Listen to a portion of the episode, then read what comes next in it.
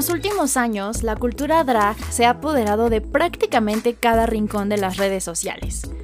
Muchos memes con los que la generación Z y millennials compartimos hoy en día provienen del folclore y vocabulario o jerga que ha sido creada y alimentada por las drag queens de prácticamente todo el continente y que lleva muchísimos años siendo parte de su grupo, de su identidad. Pero curiosamente, la gran mayoría de quienes disfrutamos de este humor, en algunos casos ni siquiera sabemos que esto tiene una historia y una razón de ser.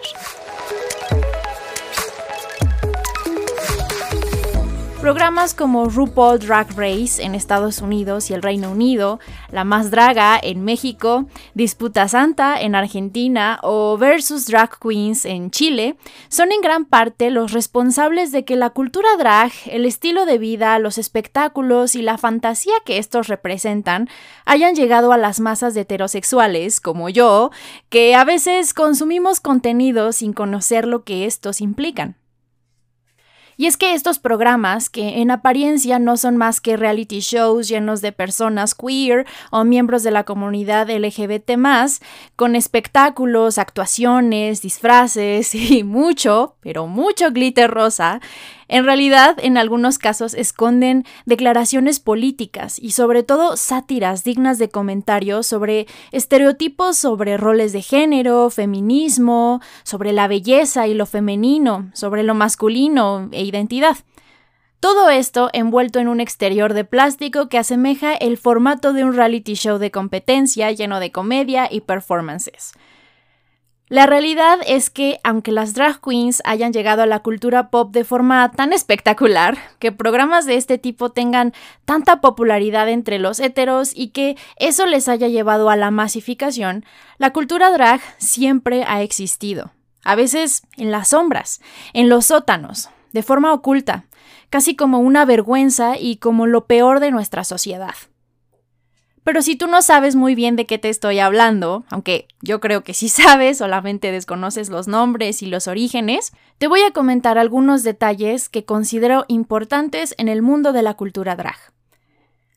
Primero, RuPaul Drag Race es una competencia que, a manera de parodia o sátira, somete a competencia a un grupo de reinas drag a una serie de retos que a su vez se burlan o exageran algunos de los conceptos propios de certámenes de belleza, esos como Miss Universo o Miss México, y donde se evalúan algunas habilidades consideradas deseables para un espectáculo drag. Y las competencias son muy intensas porque incluyen toda clase de actividades como maquillaje, creación de disfraces o atuendos, coser, cantar, bailar, actuar, producir y crear performances, hacer lip sync, escribir y demostrar comedia, stand-up, etcétera, etcétera, etcétera.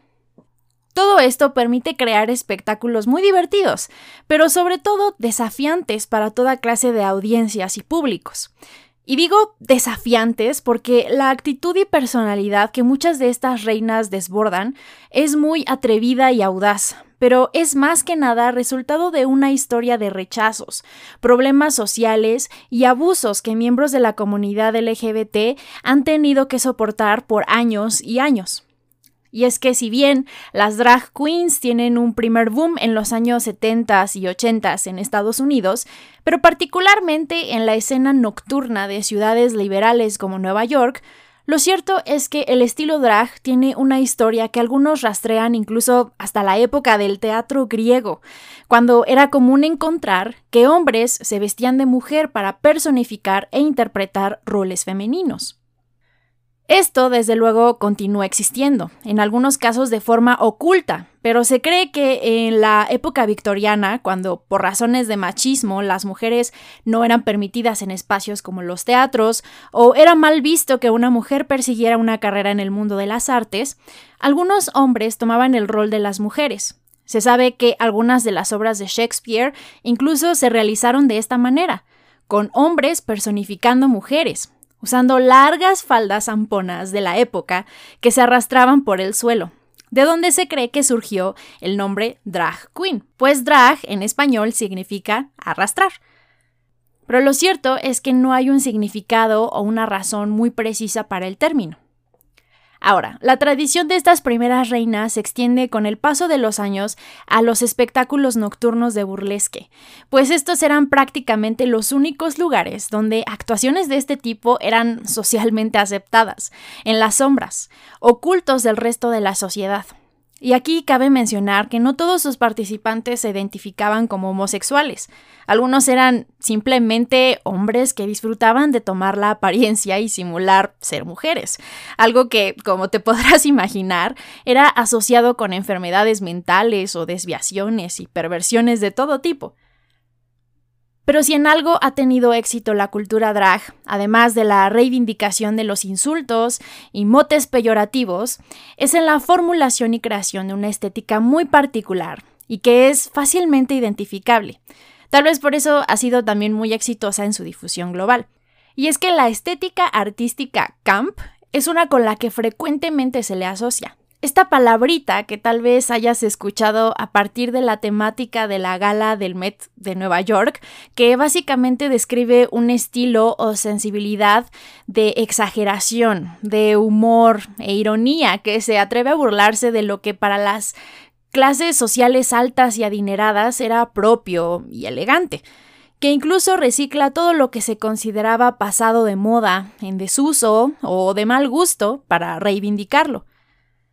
De esta forma, apoyándose de la estética camp, de la cultura oculta de los miembros de la comunidad LGBT, haciendo burla de las clases dominantes, quienes, a su vez, les condenaban al rechazo y la satanización, las reinas drag evolucionan y florecen en medio de espectáculos donde se podía hacer uso de la comedia para lidiar con las problemáticas sociales reales, que no eran nada chistosas, o para hacer declaraciones políticas veladas, y otras no tan disimuladas. Y aunque es verdad que muchas reinas usan estos personajes como simple entretenimiento y a manera de espectáculo, o incluso como negocio en la industria, muchas también lo consideran una suerte de válvula de escape, una forma rebelde pero pacífica y astuta de expresar sus preferencias sexuales, y antes, cuando había menos información y estaba menos difundido, como una manera de expresar su identidad sexual, pues no existía tanta apertura a la comunidad trans como la que hoy está comenzando a tomar presencia. Es común encontrar que muchas de las reinas drag se identificaban o se siguen identificando como trans, pero esto no es regla y tampoco es lo mismo. Digamos que drag es algo que haces, trans es quien eres, es tu identidad. Mientras que las drag queens pueden sentirse completamente satisfechas con su cuerpo y su género biológico, las personas trans encuentran que su identidad es la que tratan de expresar, no la que se les impone culturalmente. Es diferente de la comunidad trans en las que estas personas realizan cambios a sus cuerpos, a su personalidad e imagen debido a su incomodidad total con su género biológico. Es decir, ellos no crean personajes con fines histriónicos de entretenimiento o de espectáculo, como sí lo es en el caso de las drag queens. En algunos países o regiones se les llama también travestis o se le denomina travestismo a la práctica de usar ropa de mujer siendo un varón, independientemente de las preferencias sexuales. Sin embargo, esta palabra muchas veces se usa y se asocia con calificativos peyorativos y denigrantes, como una manera de insultar la identidad o preferencias de los demás, por lo que no se considera muy aceptado. Además, ni siquiera es un concepto completo, pues el mundo drag incluye la creación de un personaje, una historia, espectáculo, performance, a diferencia del travestismo, que solamente define el gusto por la estética de lo femenino. Y otra cosa que no se toma en cuenta, o que a menudo se deja de lado, es el hecho de que este estilo de vida puede ser también seguido por mujeres, que se conocen como drag kings, y que no son más que personas o mujeres que utilizan disfraces o motivos masculinos. De nuevo, como forma de expresión, a manera de espectáculo, de satanización, de burla, incluso como negocio, lucrando de sus espectáculos en centros nocturnos o fiestas privadas. Esto al mismo tiempo no significa que todos los drag kings son homosexuales o lesbianas, simplemente se considera una forma de expresión y de diversión, como cuando tú te disfrazas de pirata en Halloween o incluso como cuando te disfrazas de Godín para ir a trabajar. Y es aquí donde se encuentra el punto que este tipo de actitudes y comportamientos tratan de ilustrar, porque con todo este espectro de posibilidades, de expresiones y de identidades, es fácil poder cuestionar ciertas normas sociales o reglas de lo que se tiene por correcto o incorrecto, lo femenino y lo masculino. De alguna manera, podríamos decir que la cultura drag lo que hace es jugar o crear una performance a partir de la idea de género.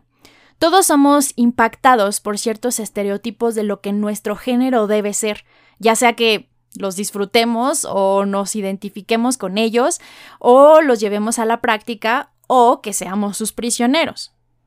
Cuando vemos a una persona, a un hombre particularmente, alterar su apariencia, disfrazarse, maquillarse, usar peluca, hablar y actuar como una mujer, cuando ese personaje resulta atractivo, sensual o como algunos dicen, creíble, entonces es fácil cuestionarse qué significa ser femenino, qué es lo que hace de una mujer eso, una mujer y cómo ver a un hombre actuar o parecer una mujer nos hace sentir. Todo esto plantea una serie de retos, burlas, desafíos o sátiras de los estereotipos de belleza, de las convenciones o reglas de etiqueta y demás nociones socialmente aceptadas. La cultura drag está llena de adoración y veneración de la estética femenina. Se juega con la ambigüedad y los límites de lo masculino y bello o de lo femenino y feo todo mientras se hace gala de una actitud que no admite disculpas, es pícara y que exuda mucha seguridad. Una que, por cierto, puede causar cierta envidia en las propias mujeres a las que tanto emulan. Y esta actitud es muy evidente en algunas prácticas como la reivindicación de palabras, de etiquetas y demás insultos que se han utilizado para menospreciar el estilo de vida de las reinas drag, apropiándolo, recuperándolo con orgullo y de alguna forma, muy en su particular estilo cómico, dignificándolo para hacerlo propio, para evitar que continúe denostando y haciendo daño, quitándole a quienes los usan el poder sobre la narrativa, algo que muchas minorías hacen y que se ha visto incontables veces en la cultura y en la historia. Las drag queens, entonces, se apropian de aquellos estereotipos de lo femenino, de la belleza, de lo que se supone que no se debe hacer o representar por ser hombres. Lo toman y lo llevan al extremo, a la exageración, lo hacen propio, se burlan de las prohibiciones, de lo establecido, y cuestionan elementos culturales de uno y otro género. Crean personajes, se expresan sin hacerle daño u obligar a nadie de forma pacífica a través de música, comedia y baile, en un acto puro de rebeldía y expresión personal. Y aún con todo esto, no nos sorprende nada que haya personas que se sientan incómodas u ofendidas por su existencia. Es fácil y común encontrar a quienes se agravian por la expresión artística o creativa de un grupo de personas que, a sus ojos, no son más que errores, abominaciones, hombres vestidos de mujer que roban, sexualizan y se burlan de lo femenino o de la mujer, y no hay nada más alejado de la realidad. Pero, ¿por qué nos puede incomodar tanto aquello que no nos afecta, que no nos incluye o que no va dirigido a nosotros? Todos conocemos esa vieja teoría acerca de la homofobia y su relación con la propia represión de la sexualidad. Es decir, las personas homofóbicas frecuentemente son homosexuales reprimidos ellos mismos, según algunas teorías, claro. Y aunque la cultura drag no pertenece solo a la comunidad queer, puesto que también existen mujeres que lo practican hombres heterosexuales y demás, es verdad que de forma despectiva se asocia con la comunidad simplemente porque se hace una celebración de lo femenino.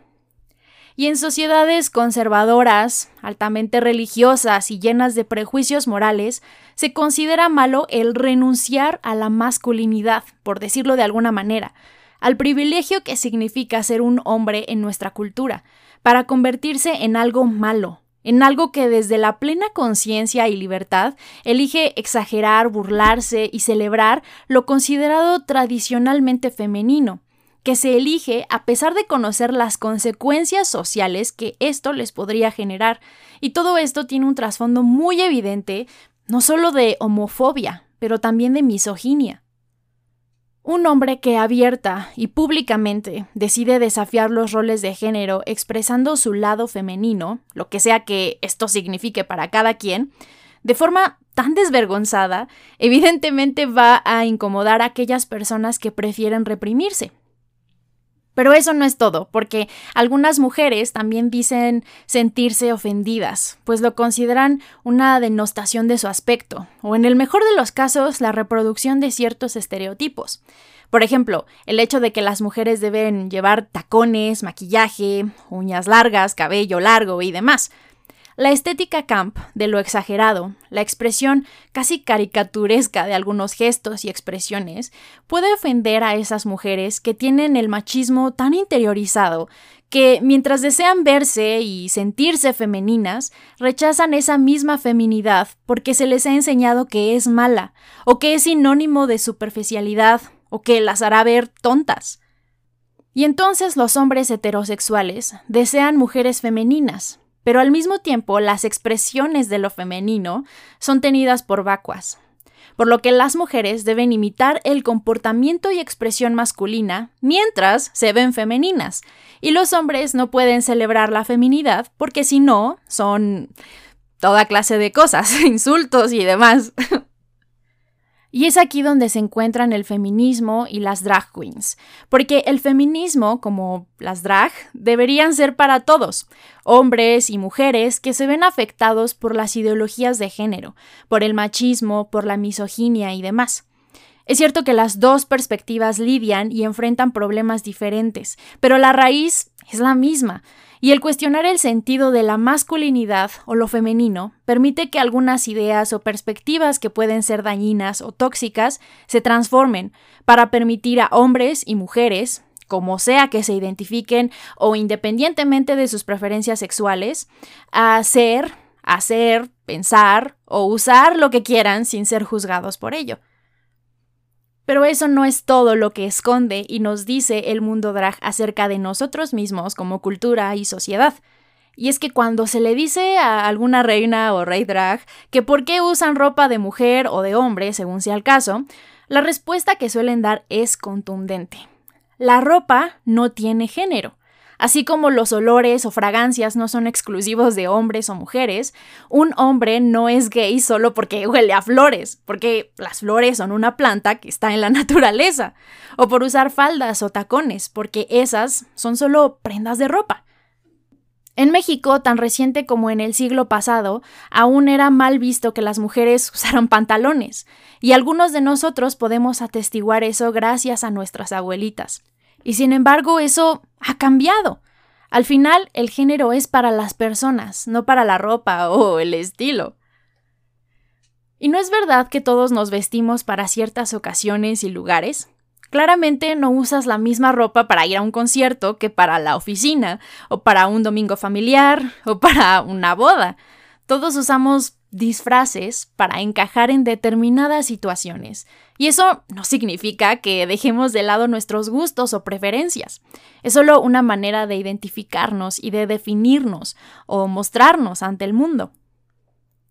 Bueno, pues la cultura drag nos muestra eso mismo. Es solo una ilusión, un disfraz, una manera de expresarse sin que eso defina, distinga o limite gustos y preferencias. Por eso es normal encontrar un amplio abanico de perspectivas y preferencias en el mundo drag, y eso es aceptado y está bien.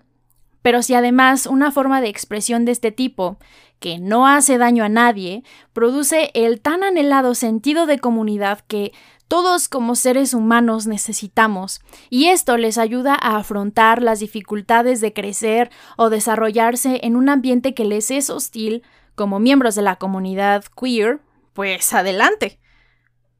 Al final, pareciera que es simplemente un hombre que en su masculinidad se sienta seguro, satisfecho en su identidad y la forma en la que las expresa, ya sea mediante la ropa o mediante los contenidos que consume, un hombre que tenga la libertad de ser proveedor, pero también sensible, que pueda decir lo que siente y también ejercitar sus dotes de líder. No tendrá necesidad de insultar, menospreciar o juzgar la feminidad de nadie, ya sea que venga de una mujer o de un hombre, sin importar si es hetero u homosexual. Y lo mismo ocurre para las mujeres. En un principio los shows de drags eran algo que se mantenían en lo oculto y que se solía rechazar incluso dentro de la comunidad gay. Eran vistos como los raros, como un espectáculo nocturno y por lo tanto asociado con drogas, vicios, enfermedad y comportamientos moralmente inaceptables. Pero si en los últimos 40 o 50 años la expresión y la cultura drag han evolucionado y han salido de la oscuridad de los clubes clandestinos para ser vista a plena luz del día, imagina lo que puede pasar en los próximos 10 o 20 años.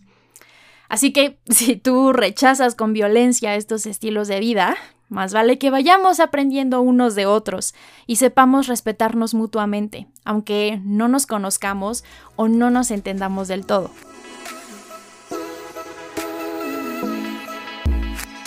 Si algo te molesta o te incomoda de la cultura drag, tal vez convendría acercarnos a esa incomodidad o a esa molestia de forma crítica y tratar de reflexionar y detenernos a pensar qué es lo que nos molesta o incomoda tanto y por qué. Recuerda que para odiar a alguien que es auténtico y fiel a sus gustos, a pesar de todo, se necesita odiarse mucho a sí mismo.